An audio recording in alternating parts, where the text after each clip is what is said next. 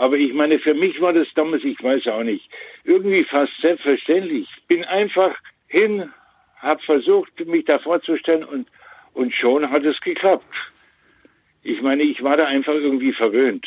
Ich kann mich also nicht mehr so sehr genau daran erinnern, aber ich weiß nur, dass es für mich natürlich ein riesen Highlight war. Aber die Malerei ist ja eigentlich für mich das zweite Standbein, weil ich bin ja eigentlich Illustrator, Grafiker. Du hast 32 Jahre lang eben die Illustrationen für die Bücherreihe TKKG gezeichnet. Richtig. Ich meine, ich muss sagen, das war auch ein Riesenglück, weil ich meine, ich glaube, das ist nicht ganz normal, dass man das Glück als Illustrator hat, 32 Jahre eine und dieselbe Serie zu illustrieren. Was hat dir daran besonders gut gefallen? Ich muss sagen, ich habe 110 Bände illustriert und mir ist eigentlich nie langweilig geworden, dass ich gesagt habe, aha, schon wieder ein TKG-Buch. Nein, die Stories waren immer recht spannend irgendwie und deswegen hatte ich da überhaupt kein Problem. Also so viele Jahre dran zu arbeiten. Für alle Kinder, die zuhören und den Unterschied nicht kennen zwischen Illustration und Malerei, was sind denn da so die großen Unterschiede? Also jeder Leser, wenn er ein Buch liest, eine Story liest, eine Situation geschildert wird, stellt sich ja normalerweise dann etwas vor. Ich übernehme eben dann den Part des Bildmachers, kann man sagen.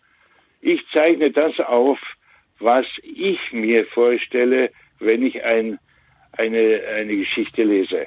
Und die Malerei ist halt dasselbe, dann in Farbe und mit Pinsel und im Prinzip geht das alles Hand in Hand. Beides sind kreative Sachen, die man eben, wie gesagt, die aus der Fantasie entstehen. TKKG gibt es ja jetzt schon länger nicht mehr, aber was macht die Geschichte für dich aus? Der Autor, der wollte den Kindern auch immer ein Beispiel, ein positives Beispiel geben. Und das hat mich auch irgendwie an den Geschichten fasziniert. Kurzwelle, das Kindermagazin. Samstags von 10 bis 12 auf Radio Feuerwerk. Ich habe damals mit dem Copic-Stift, so heißt das Ding. Das ist ein Gerät, was man in jedem Grafikladen bekommt. Und da ergibt sich einfach, da ist, der hat eine Spitze zum Teil, aber wenn man stärker aufdrückt, dann wird der Strich auch breiter. Dadurch wird er etwas lebendiger. Und das hat mich einfach irgendwie angemacht, damit ich ja einfach mehr, mehr Schwung Schwung in die Zeichnung reinbringe. Man sieht schon ziemlich deutlich, wenn man also die ersten Bücher sich anschaut und dann sagen wir mal zehn Jahre weitergeht, dass sich der Strich tatsächlich verändert hat. Und das liegt auch am Gerät. Du hast für die Illustrationen in einem Band manchmal nur drei oder vier Tage Zeit gehabt. Und das war die Zeit, wo ich es gelernt habe, schnell zu arbeiten, also sehr effektiv zu arbeiten weil ich eben das Manuskript erst relativ spät bekam, per Fax meistens.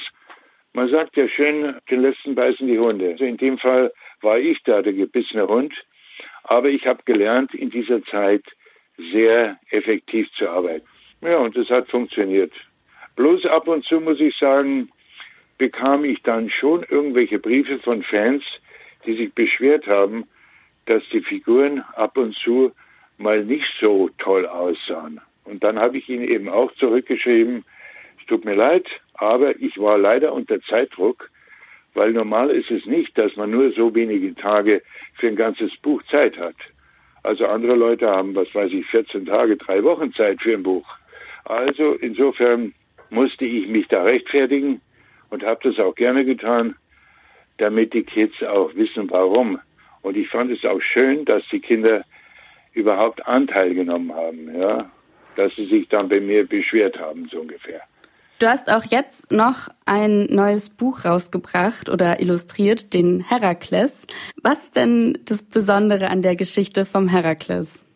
Das ist ein Held der griechischen Sage.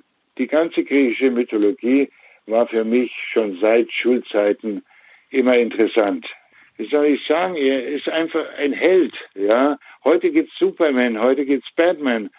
Damals gab's Herakles. Also Herakles ist ja im Prinzip dasselbe wie der Herkules. Herkules ist halt lateinisch und Herakles ist die griechische Aussprache. Vielen Dank für deine Zeit und den Einblick in dein Schaffen. Ja, also es freut mich, dass ihr mir zugehört habt und ich wünsche euch alles Gute.